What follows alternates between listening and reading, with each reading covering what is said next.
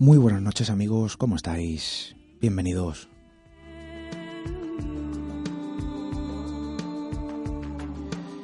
Veréis, de los momentos más crudos eh, de nuestra especie también surgen historias imperecederas al tiempo. De la sangre y la espada nace el delirio, quizá, no lo sé, plasmado en las míticas leyendas olvidadas que encierran los episodios que las vieron nacer. Y de todo ello emerge ya en nuestra era toda una concatenación de interrogantes, de cuestiones desconocidas o poco conocidas, y de sensaciones embadurnadas por el asombro, por la sorpresa y por la curiosidad que se posicionan frente a todas aquellas viejas cuestiones perdidas bajo la piedra, bajo la roca y desde luego también en ocasiones como esta noche, bajo el hielo.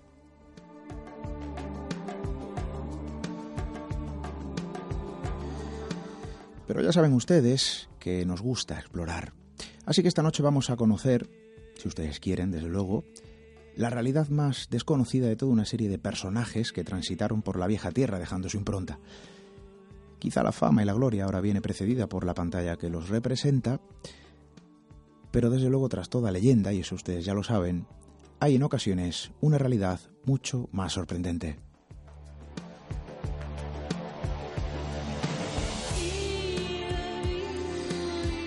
Vamos a explorar las líneas del tiempo y desde luego también todos vuestros mensajes. Claro que sí, nuestro correo electrónico radio arroba misteriored.com, redes sociales bajo el control de nuestra compañera Diana Arbello, ya lo saben, arroba misteriored para Instagram y Twitter, Misterio Red para Facebook y Google Plus, nuestro número de WhatsApp 617715353 eh, y como siempre también tomen nota nuestra web hermana, misteriored.com.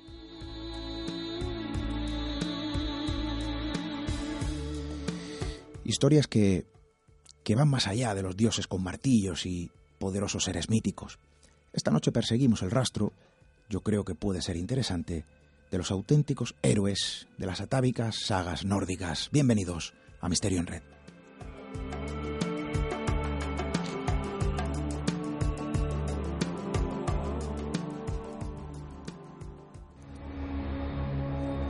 Atrévete a cruzar el umbral hacia lo desconocido. Aventúrate a descubrir que el misterio reside más cerca de lo que imaginas. Traspasamos la línea de lo imposible. Misterio en red con Esteban Palomo.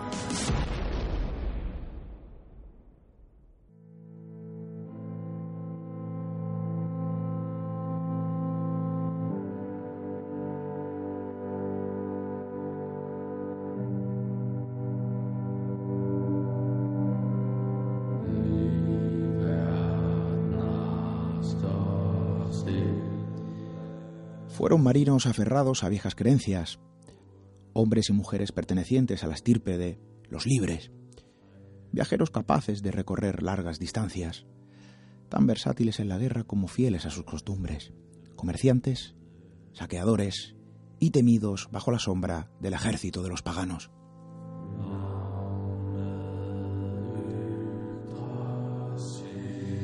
Y fue entre los años 789 y 1100 donde se estableció el tiempo de los vikingos en su tiempo se observaban como hombres salvajes, bárbaros de otras tierras exentos de alma y conciencia. Y bien es cierto que la contundencia y el éxito de sus ataques ayudó a generar la oscura imagen del vikingo. Quizá por ello escritores, cronistas e historiadores de otro tiempo mostraron menos interés en otros aspectos, estoy seguro que más sorprendentes, enigmáticos y misteriosos, que se cosechaban bajo la temida silueta del vikingo.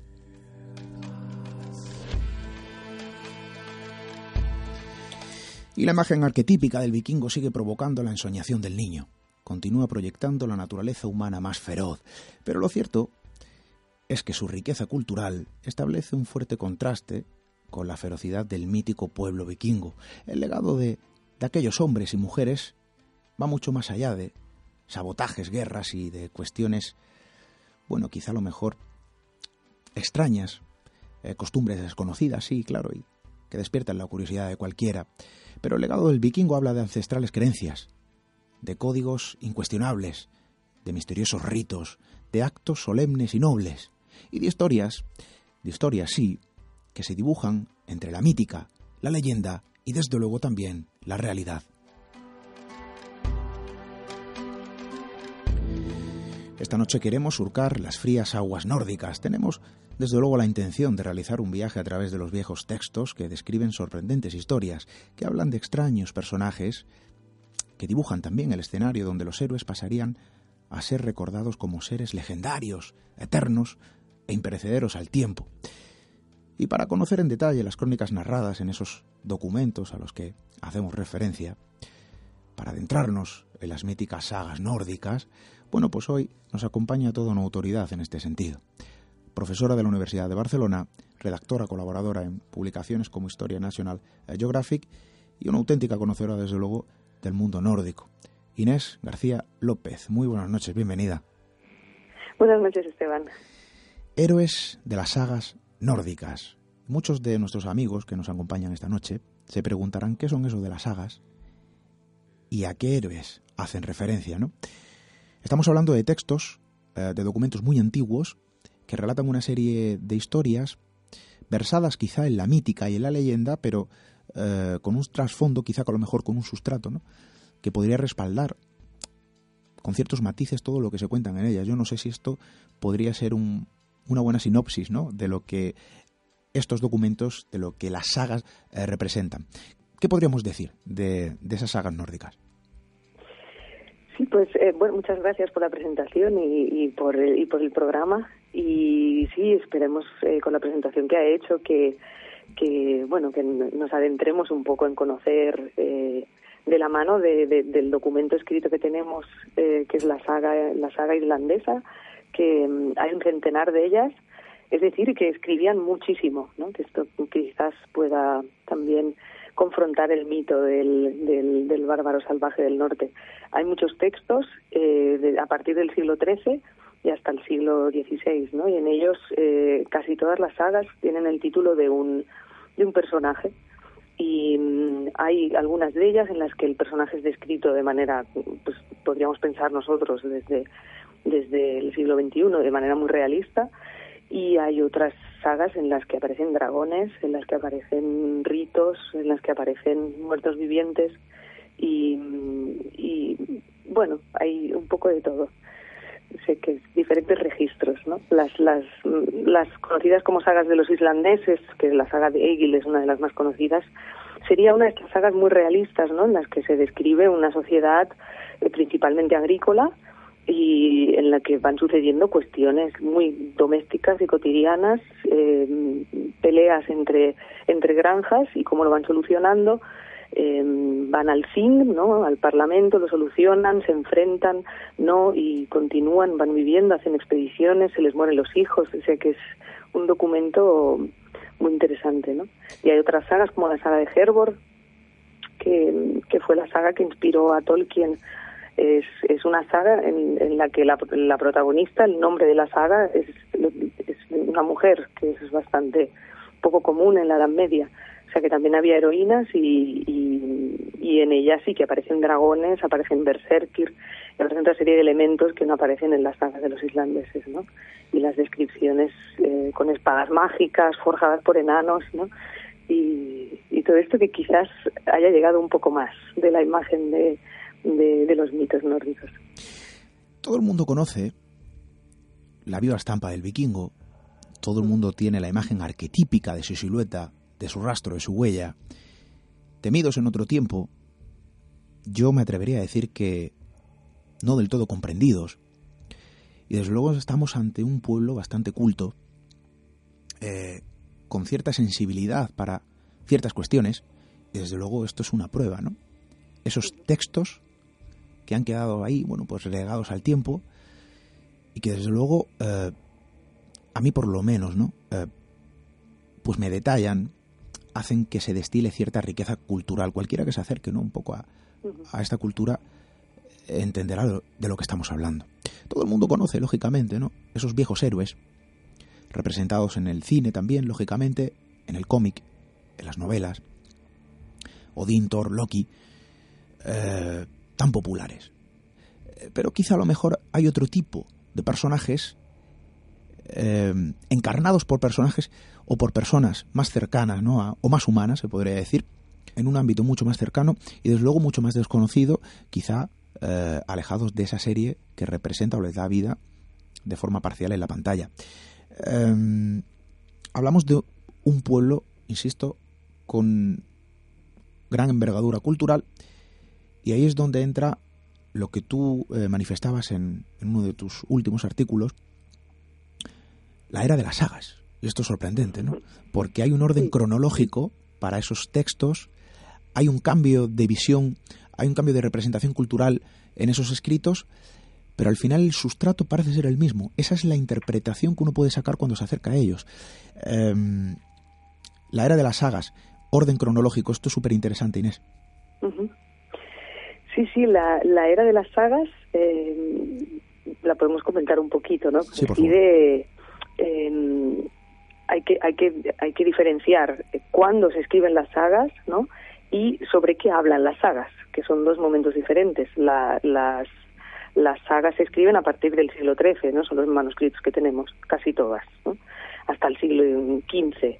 Eh, pero muchas de esas sagas, ¿no? sobre todo las, las que se conocen como sagas legendarias, es decir, como la que estaba comentando anteriormente, la saga de Hervor, ¿no? en la que aparecen dragones, espadas mágicas, enanos, apareció Din, eh, todas estas sagas se refieren a las conocidas como legendarias, que bastante se refieren a una época eh, que es en torno al siglo IX, del siglo IX al siglo XI. ¿no? Y y entonces eh, esta, esta, esta era de las sagas, eh, esta época legendaria a la que se refieren las sagas del siglo XIII, eh, coincide justamente con lo que conocemos con la época vikinga, ¿no? que es la época que el término, el término y la época está datada desde el monasterio, cuando asaltan el monasterio Lindisfarne en el 793 y a finales del siglo VIII y allí es cuando se inicia fue un, un saqueo que inicia se ha iniciado desde desde el siglo VIII hasta finales del, del, bueno hasta principios del siglo XI podríamos decir con la con la llegada del cristianismo a la isla Islandia no entonces en esta era de las sagas eh, el, muchos de hecho muchos de los muchas de las sagas hablan de un personaje que que por alguna razón eh, ha de marchar de Islandia y muchas veces la razón es eh, por disputas con el rey, ¿no? De hecho, eh, muchas sagas eh, narran disputas con el rey Harald I, que es, un rey de, noruego del principios de siglo que intentaba unificar eh, todos los territorios que había en Noruega en aquel momento y, y muchos de aquellos eh, bueno, pues podríamos decir campesinos con un poco de poder, ¿no? Porque estamos ante una sociedad campesina, eh, marchaban para buscar nuevas tierras, ¿no? Y entonces empieza una diáspora, podríamos decir, ¿no? Que va desde, pues se van a las a las Hébridas, se van a, a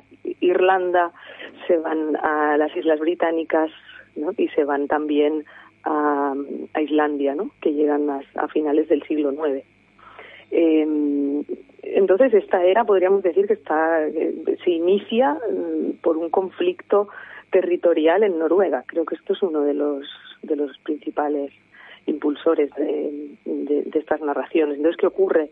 Eh, empiezan a narrar el, el, personaje llega, hace toda esta serie de viajes y finalmente toma tierra.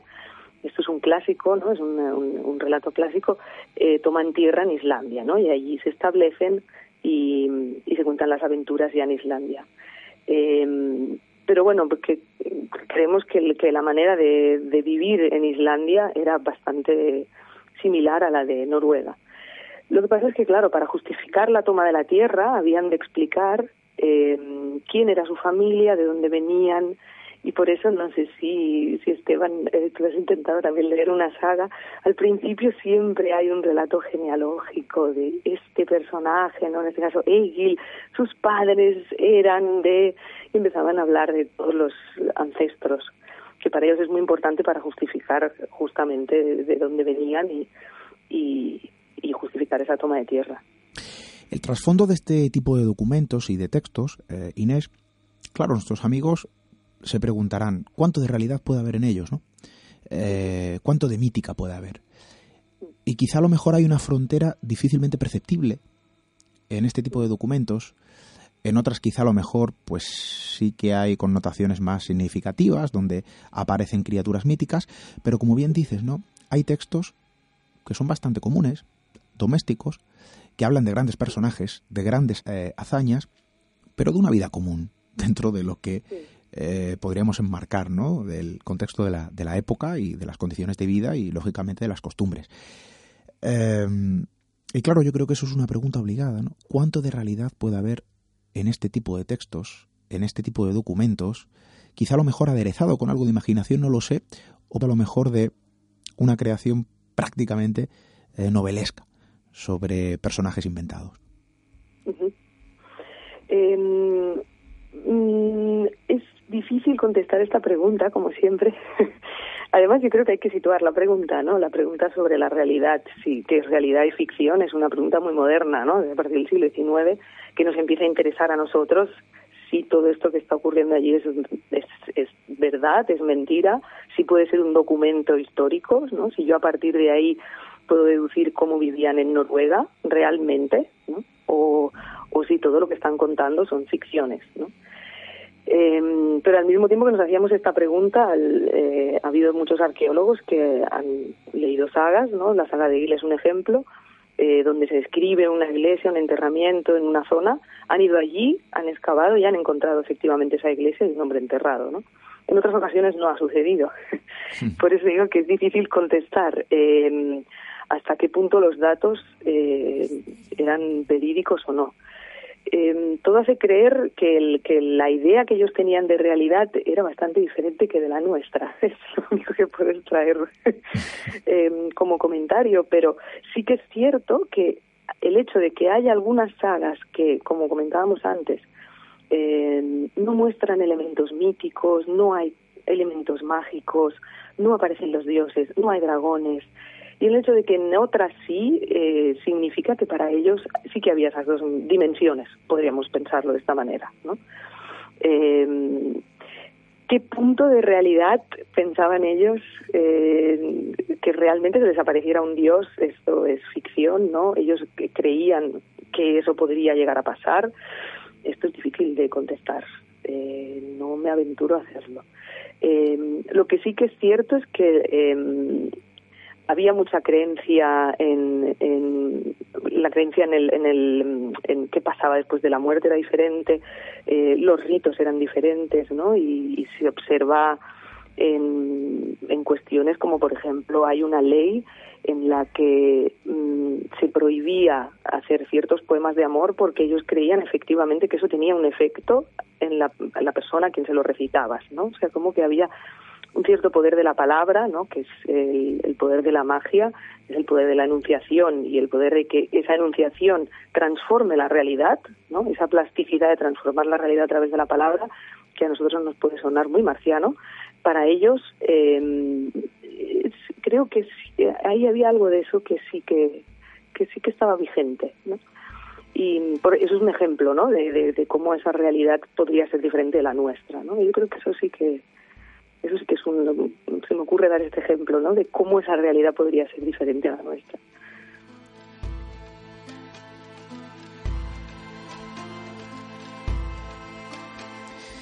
El poder de la palabra, díganme ustedes si, si hay tanta barbarie, ¿no? Detrás de aquellas antiguas gentes. La creencia en el poder de la palabra. Y quizá a lo mejor aquí encontramos algo subjetivo, no lo sé, pero Inés a mí personalmente me acaba de poner los pelos de punta con esto que nos cuenta, ¿no? Sobre aquellos bárbaros que quizá a lo mejor no eran tan bárbaros. Fijaos en una cosa, Inés, y esto a mí me llama poderosamente la atención. Tendríamos mucho que aprender también del pueblo vikingo. Oye, ojo, eh, ojo. Hay una serie de diferencias también que nos separa en el contexto cultural y en el marco del tiempo, ¿no? Y también del espacio.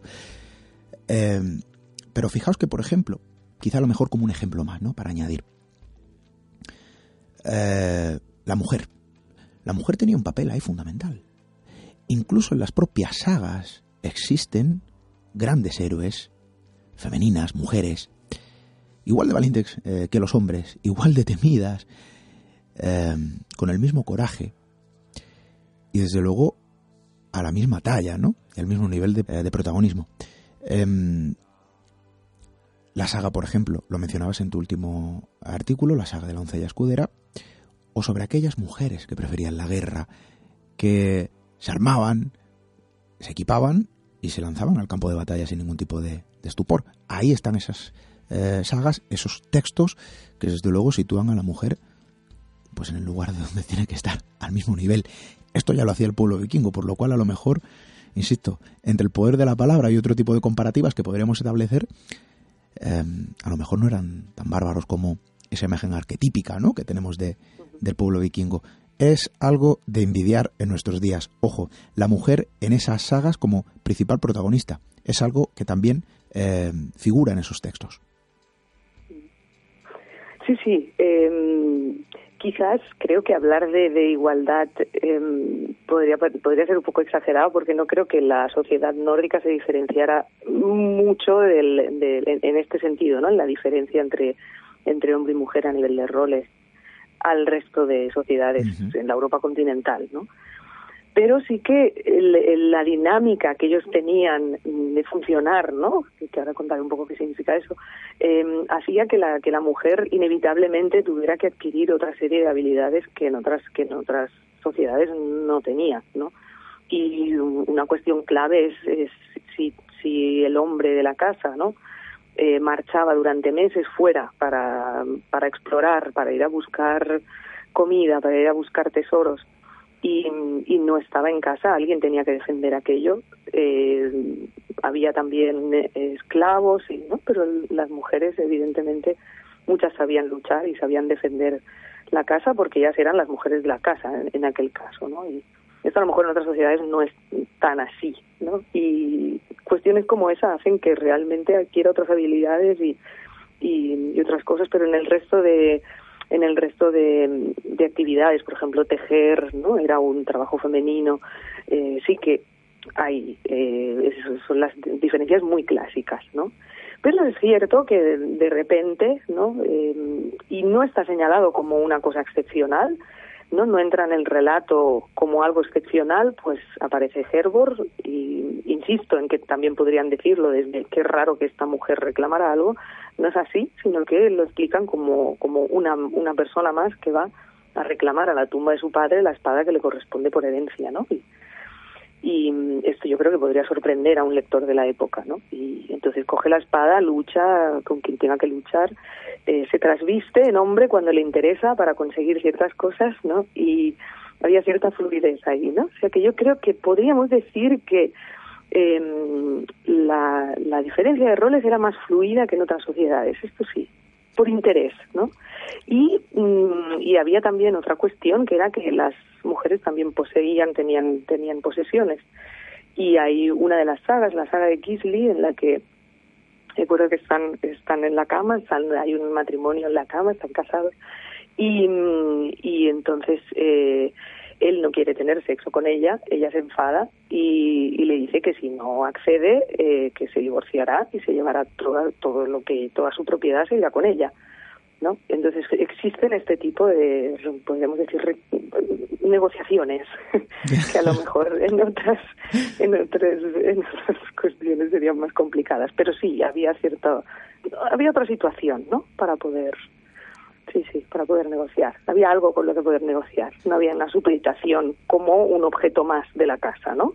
Esto es que en otras sociedades sí que está la mujer es como una posesión más pero hay otros relatos en los que la mujer también es tratada como una posesión más cuando se casan no obtienen una mujer no se enuncia así a veces o sea que eh, existen las dos cosas pero sí yo creo que la conclusión es esta no que hay parcelas en las que en las que ocurren cosas que que permiten negociar y permiten que la mujer adquiera otras habilidades que no eran comunes en aquella, en otras sociedades de la época. Héroes, personajes, que se debaten entre la realidad y la ficción, quizá a lo mejor titubeantes y poco concluyentes a la hora de establecer un juicio sobre su naturaleza, pero ojo porque algunos de ellos fueron muy populares, son muy populares, gracias también a la pantalla, a la pequeña pantalla que da vida a través de la mítica serie de vikingos que ya prácticamente todo el mundo conoce, ¿no? Ragnar eh, Lothbrok, eh, quién era este personaje porque estamos hablando quizá a lo mejor de uno de los más influyentes dentro de este tipo de textos. Sí, Ragnar, eh, bueno, habría que ver, esto habría que hablar con, creo que fue HBO, ¿no? los que... Los Sí. que Está los Netflix también, ¿eh? Yo ya lo digo porque, sí, porque yo no HBO no tengo, pero tengo Netflix y allí también está. Eh, Ra- habría que preguntarles por qué escogieron eh, el personaje Ragnar. También es, es una. Yo tengo sospechas, ¿no? Porque eh, es importante dentro de las incursiones vikingas, o sea, es una figura muy importante en las incursiones vikingas que sacan en Gran Bretaña, ¿no? De hecho, yo creo que va por ahí, ¿no? También es un poco de buscar las raíces, eh, la misma serie, ¿no? Del, bueno, del, de lo que tenga que ver más con lo anglosajón y, los ancestros quizás de los americanos, no lo sé, ¿no? Yo creo que la cosa va por ahí.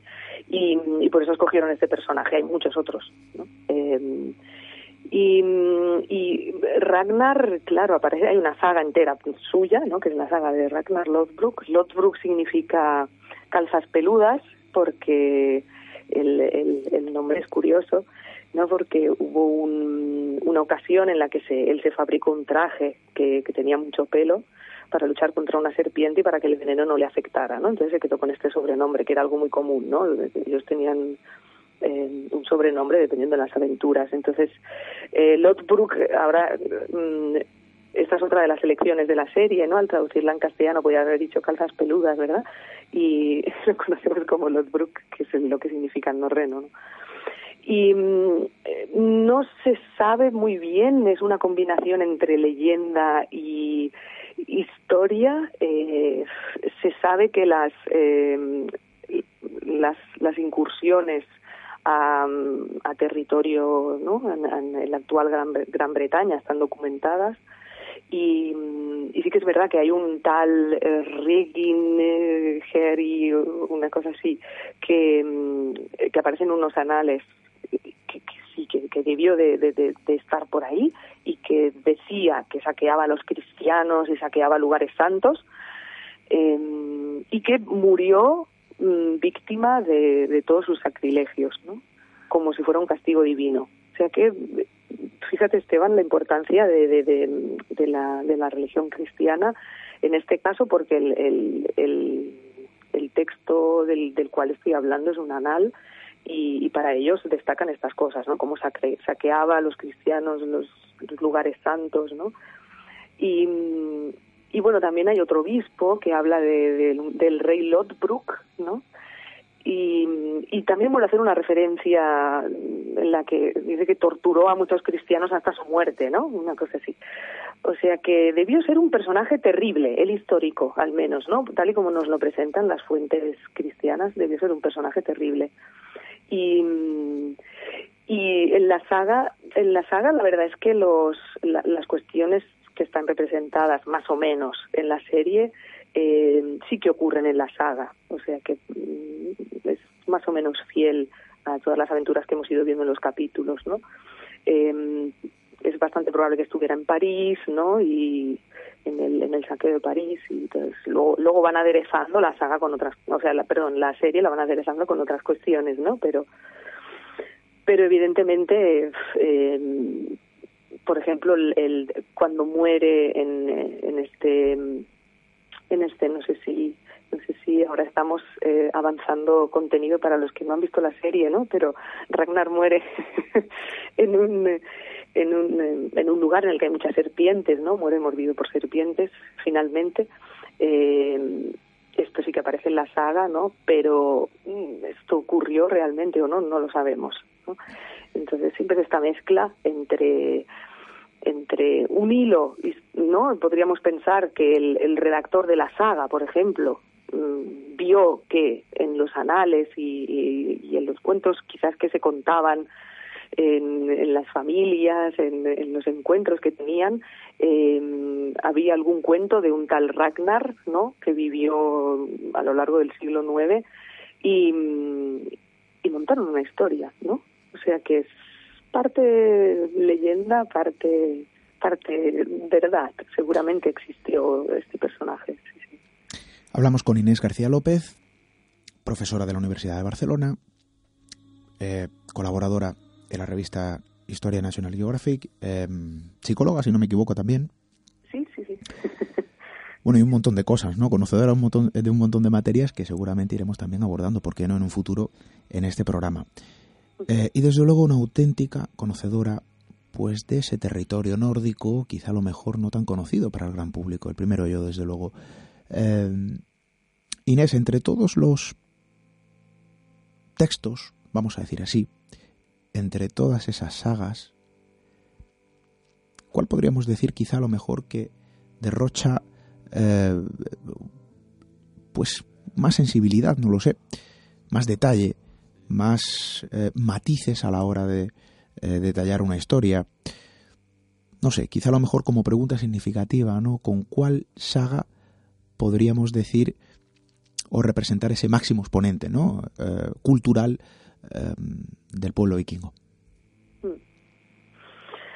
Ay, qué difícil esta pregunta, ¿eh? bueno, pues con todo detalle puedes, puedes detallarla. Yo, mm, no podríamos, sí, yo creo que sí, si la pregunta Esteban, ¿cuál de ellas podría representar con más detalle eh, el mundo nórdico, no?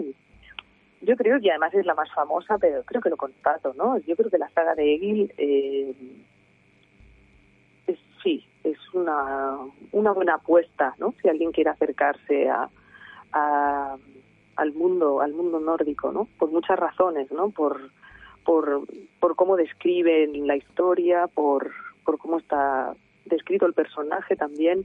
Hay momentos eh, cuando cuando me preguntaba sobre los detalles, ¿no? Hay un momento en el que muere su hijo y se describe muy bien el estado de, ese lado humano, ¿no? El estado de tristeza, de me acabo de enterar de que mi hijo ha muerto, además ha muerto en el mar por una tormenta, que esto era algo horrible, ¿no? Para un vikingo, porque el, vikingo debe morir en, batalla, no en, no, en, no, en el, no en el mar.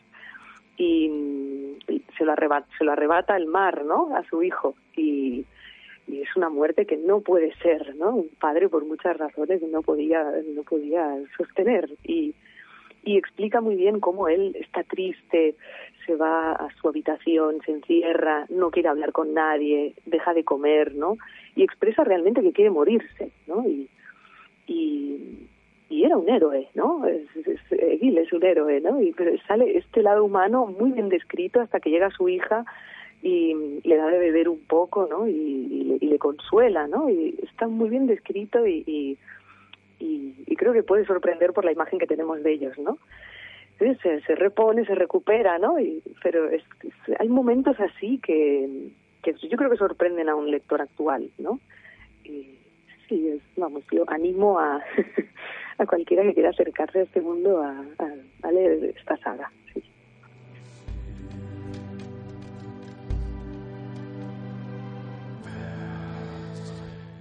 Inés García López nos cuenta, nos detalla qué plasman esos eh, textos.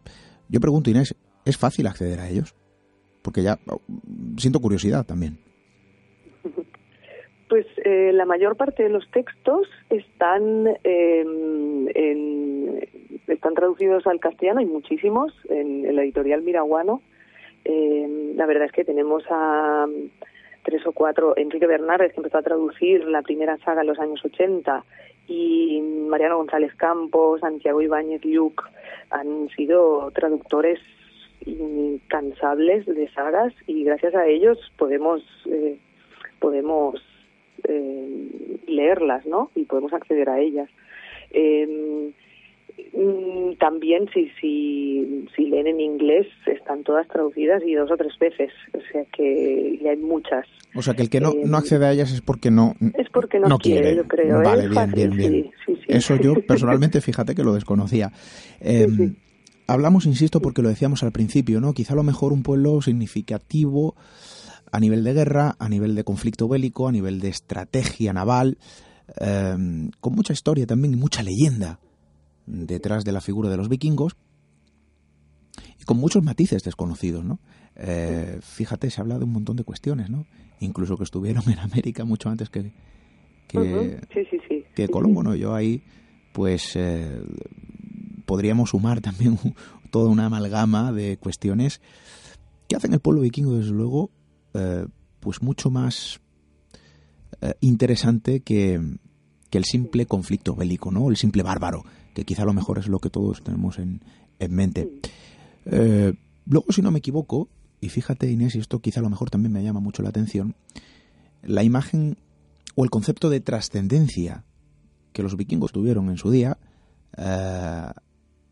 oye, también era muy significativo, ¿verdad?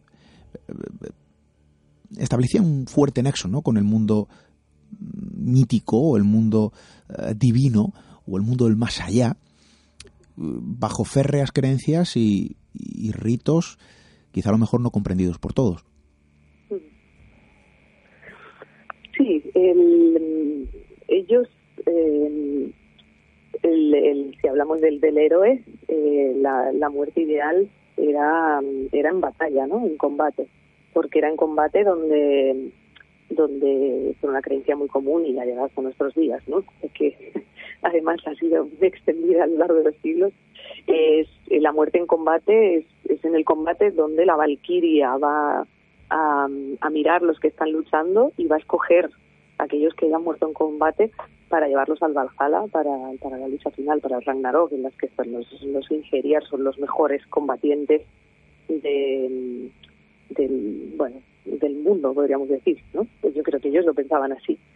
Y mm, cualquier otro tipo de muerte era deleznable, ¿no? Morir en el mar como el hijo de, mm, de, de o lo que ellos conocían como la muerte de paja, que era morir de viejo. Eh, morir de viejo significaba que no habías tenido el valor suficiente en tu vida para enfrentarte en un combate y, morir en él, ¿no? O sea, como que sí, eh, el hecho de dejar pasar los años significa que has estado evitando conflictos, ¿no? De entenderlo de alguna manera así. Eh, yo creo que esto marcaba trágicamente, si, si puedo utilizar ese adverbio, ¿no? Marcaba trágicamente sus vidas, ¿no? Y, y había un, deseo de combate y, un deseo de, ¿no? De, estar eh, de estar en, en, el lugar en el que en el que se juegan las cosas eh, eso por un lado, ¿no? A nivel de creencia. Y por otro lado, eh, hay un hay un estudioso, Christian, que escribió, el historiador, y, y analizó, bueno, todos los contenidos en las piedras rúnicas, eh, que eran los monumentos funerarios, cuando, cuando alguien moría se tallaban, alguien hacía tallar unas runas para el muerto, se colocaba encima y, y hay muy poca mención de, de gente que haya muerto realmente en batalla, ¿no? O sea que no sabemos hasta qué punto eh, esa, esa muerte ideal eh, se realizaba. Pero mm, yo creo, intuyo por, por, por ver los instrumentos con los que navegaban, ¿no? Eh, yo creo que debió morir mucha gente en el mar, mucha, muchísima gente en, estos viajes que hacían los barcos eh, eran muy bajos también, el, el mar del norte es, es muy bravo y muy bravío y, hasta llegar hasta, como comentabas ahora, hasta hasta el actual, bueno, hasta el continente americano, eh, no debía ser una travesía fácil. Y, y, solamente puedo comprender que se lanzaran al mar, ¿no? A ese mar tan agitado, con tantas posibilidades de muerte, a esa concepción de la vida trágica, ¿no? De tener que estar ahí y, y eso les llevó pues a, a muchas costas podríamos decir no también eh, aún más allá eh, geográfico no también. Y, y, efectivamente fue así el pueblo vikingo eh, se veía como bueno pues como un ejército de bárbaros pero ojo porque también eran comerciantes y establecían cierto, cierto, ciertos eh, tratos y acuerdos incluso hasta con el propio enemigo. Y esto es curioso, ¿no? Eh, se temían como bárbaros y sin embargo también eran un poco así como mercenarios, no lo sé si llamarlo así, no sé si es apropiado, pero al final, bueno, establecían ciertos acuerdos con, con otro tipo de, pueblos y regiones. Sí, sí, sí. Y, y ahí, bueno, se negociaban en el, en el este, ¿no? Eh, en el, los sobre todo en, en Bizancio, hay incluso unas runas grabadas ¿no? en Hagia Sofía. Eh, y, consta que, que sí, que transportaban pieles, ámbar, ¿no? Y ellos traían eh, bolitas de vidrio, ¿no? Para pintar y el transporte era bastante el transporte y el comercio, yo creo que era la principal actividad de, estos pueblos. ¿eh? la imagen de bárbaros eh, se la debemos mucho a los, a los, a los anales cristianos y a las crónicas. ¿no? Eh, yo creo que en aquella época, en el siglo IX, mmm, todos deberían de acercarse al resto del pueblo con bastante agresividad.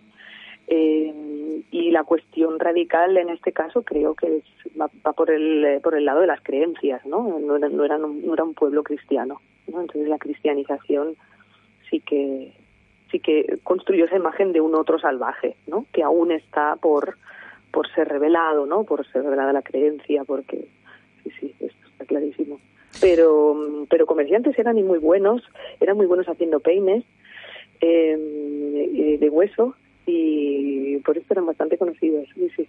que no sé si se conoce, pero sí, sí. No, no se conoce mucho, quizá, pero has apuntado muy bien, quizá a lo mejor por culpa de los antiguos cronistas que ponían sobre el papel lo que uno quería interpretar, ¿no? Al final, y, y eso evidentemente, bueno, ha dejado marca, ha ensombrecido la, eh, la naturaleza real de estos hombres y mujeres eh, y se ha enturbiado un poco ¿no? el trasfondo de su naturaleza más absoluta. La era de las sagas eh, establece, como decíamos al principio, ¿no? un, un orden cronológico, prácticamente va al unisono del tiempo de los propios vikingos, entre, recordemos, entre el año 789 y 1100, la última de las sagas, año 1056, eh, Inés, y quizá a lo mejor coincide ya con el declive de este pueblo o, más que con el declive, con la transformación, ¿no? Con la cristianización. Sí, sí. Mm, es importante la fecha que señalas, ¿no? En, la llegada, la llegada del cristianismo a Islandia y cómo llega y, y lo que supone supone, podríamos decir, el fin de la era de las sagas, en tanto esa, esa era heroica, ¿no? Eh, finaliza y, y entonces es cuando se escriben las sagas, es lo importante, ¿no? O sea, las sagas, los, los relatos que nos han llegado se escriben en, época cristiana ya, porque el siglo XIII ya es época cristiana, ¿no? Eh, y la llegada del cristianismo, al menos en Islandia, ¿no? En el resto de en Noruega, por ejemplo, hay pues el, rey se, se hace bautizar, ¿no? Y con ello, pues todos sus súbditos son cristianos.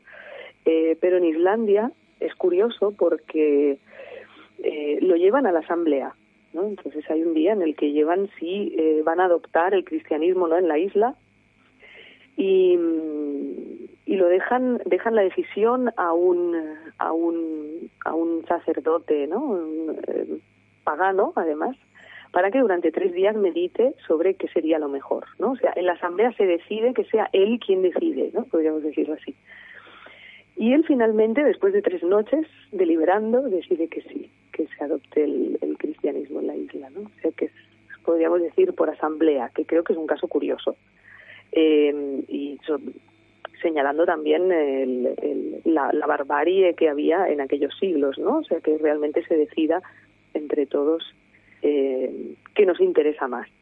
Y yo creo que el interés económico era crucial en este sentido. Ellos querían comerciar con el resto de, países o de sociedades cristianas.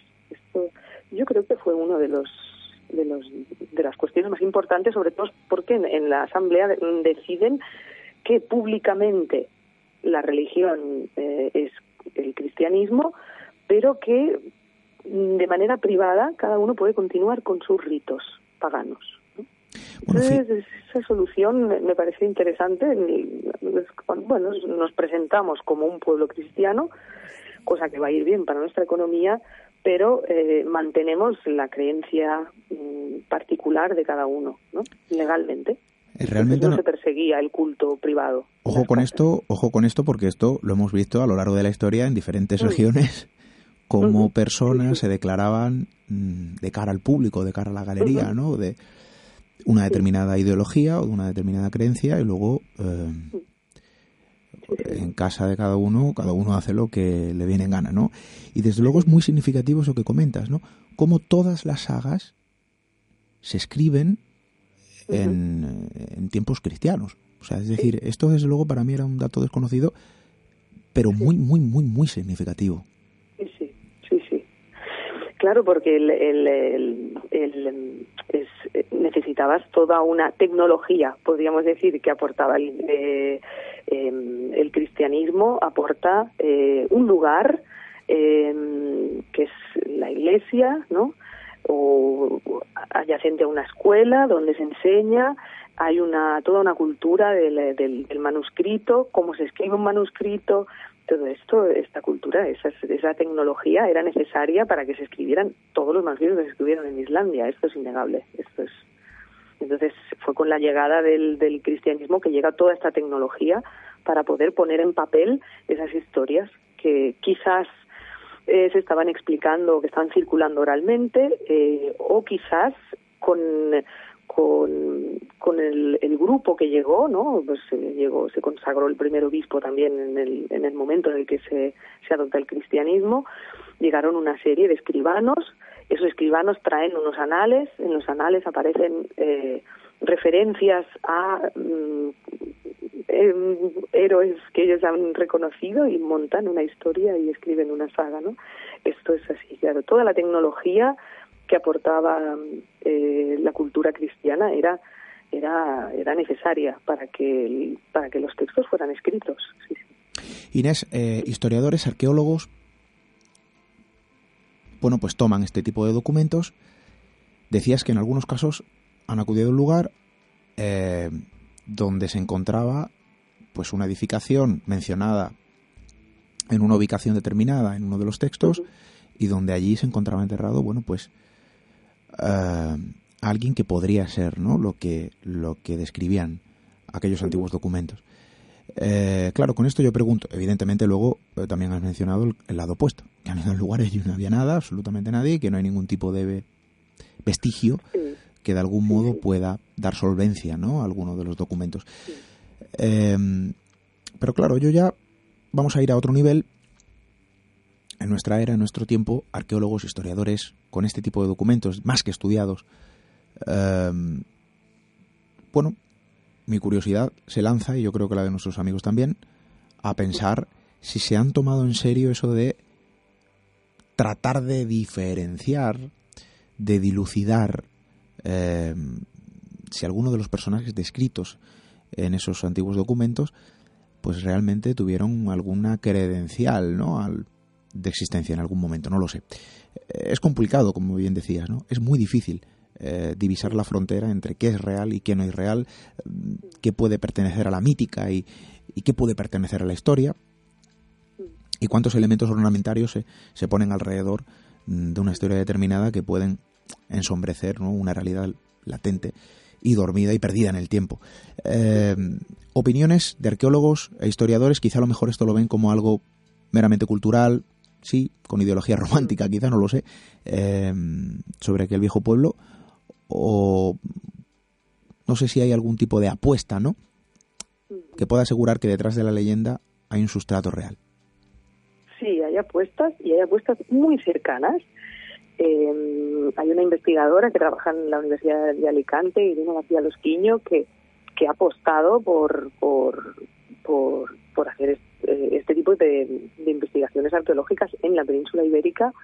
El, hacia el siglo IX eh, consta en una de las crónicas que un grupo de hombres del norte que venían en barco lucharon contra el rey Ramiro, perdieron muchísimos barcos, o sea, el rey Ramiro eh, respondió al ataque muy bien y, y bueno, y hay, hay, hay datos de incursiones en el, en el norte de la península ibérica que nunca han sido investigadas hasta este momento. Eh, y, esta profesora de la Universidad de Alicante eh, ha ido a investigar, a buscar, han encontrado un ancla que probablemente eh, pertenezca a esta época. Ellos estudian también la topología, los nombres de los de los estos un sustrato no lingüístico los nombres de los pueblos, dónde puede venir el nombre de este pueblo, ¿no? Miran hacia atrás, eh, ese pueblo existía en alguna, se, cita, no se cita, ¿no? Y van rastreando para hacer una topología de, esos asentamientos, ¿no? no solo con, con que se hayan encontrado objetos, que evidentemente dan muchísimas pistas, sino también a través de los nombres de, de las ciudades y o de los pueblos que van, que van dejando un rastro y, y que, bueno, que uno puede ir, al menos ella, hasta el centro de la península ibérica, se puede seguir un rastro de, asentamientos, ¿no? Hay mm, la la que es otro texto, habla de, de de, una incursión en Menorca, ¿no? Llaman Manorca. Y esto está aún por, bueno, está todo por, por, ver qué pasa ahí, si se encuentra algo no. Em, evidentemente, las, los textos escritos yo creo que son una de las primeras pistas para ir a para ir al lugar a investigar, ¿no? Pero lo que te vas a encontrar allí no no siempre puede resultar todo lo satisfactorio que quisieras y, seguramente tampoco puede resultar conclusivo, ¿no? Y esto siempre es un problema, sí, sí, Pero hay que seguir buscando, creo, ¿no? Y creo que tenemos que seguir buscando y, viendo que hay también bajo tierra, ¿no? Que pueda acabar de sustentar eh, nuestra historia, por ejemplo, la historia de la península en la que ellos también estuvieron, ¿no?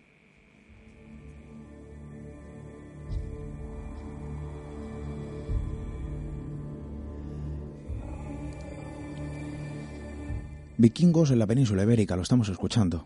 Inés García López nos está contando y desde luego yo no puedo estar más entusiasmado. Esto es una realidad tangible lo que comentas, Inés. Eh, hay que seguir buscando y desde luego estamos hablando de sagas que no están muertas, que están vivas, que están sobre la mesa de algún estudio, que están sobre las manos de algún estudioso, que están eh, sirviendo como una brújula para expedicionarios de nuestra propia historia, que están buscando quizá lo mejor dilucidar una realidad tras aquellos viejos documentos empapados también de imaginación y de riqueza cultural. Esto a mí, desde luego, no me cabe ningún tipo eh, de duda.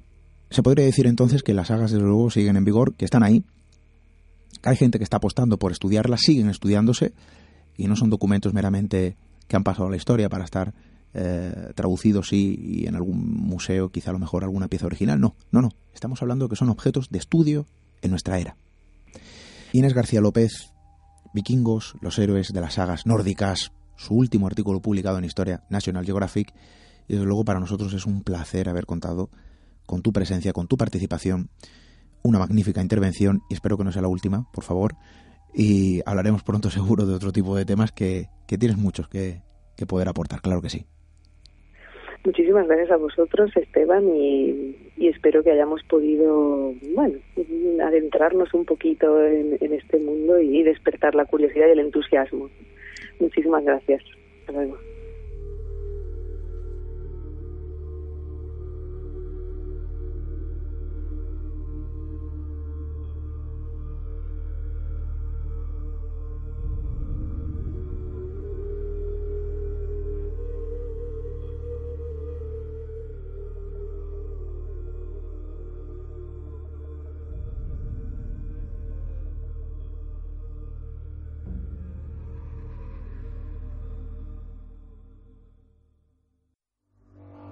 Misterio en red. Misterio en red.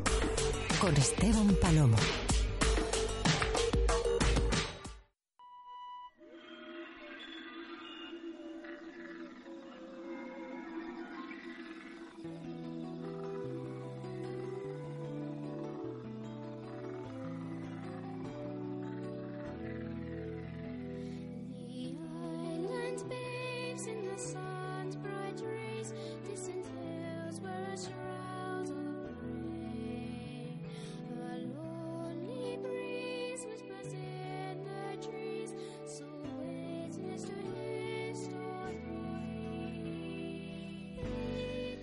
Historias confusas entre la realidad y el mito, crónicas descritas bajo la imaginación sustentada por lo simplemente acontecido, textos que cuentan cosas, palabras constructoras de relatos imposibles, e ideas, quizá a lo mejor documentos, quizá a lo mejor testimonios, que se debaten entre la realidad, el mito, la leyenda y la ficción. Pero díganme ustedes si esto no puede aplicarse sobre las infinitas cuestiones que en ocasiones nos rodean.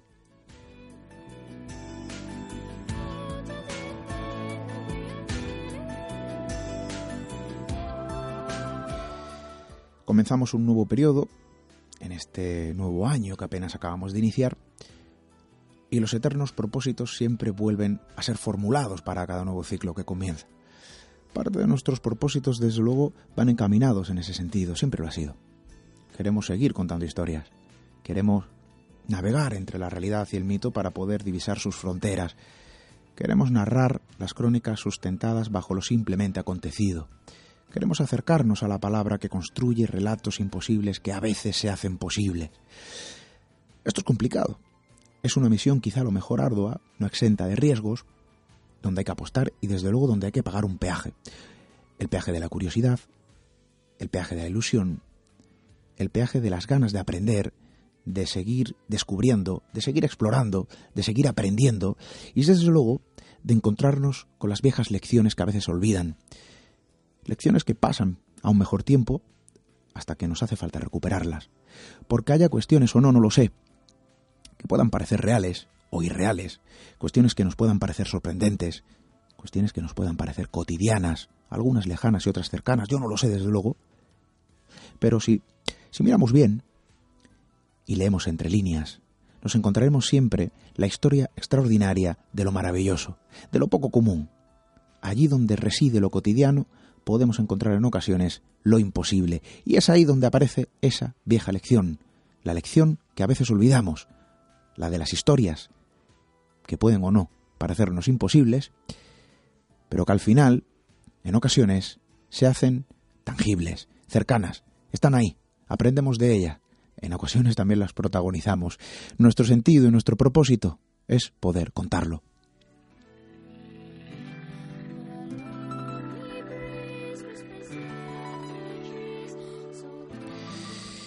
Y por eso insisto, quizá la magia reside en eso precisamente, en la posibilidad de aprender de nuevo la vieja lección que el niño siempre olvida, en la posibilidad de descubrir que las historias imposibles a veces se hacen posibles.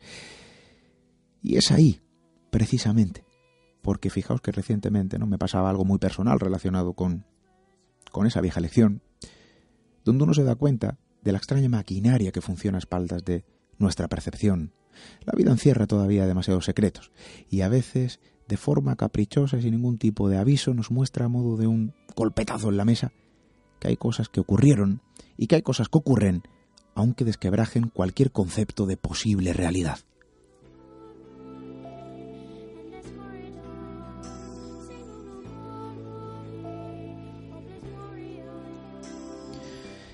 Por eso nosotros continuaremos persiguiendo esas historias, por eso seguiremos trazando el camino de lo distinto, el camino de lo diferente, a veces nos encontramos antiguos documentos que nos hablan de otro tipo de cuestiones y que quizá a lo mejor encierran también el hermetismo de sus secretos, y es bueno hacer radio de esta forma.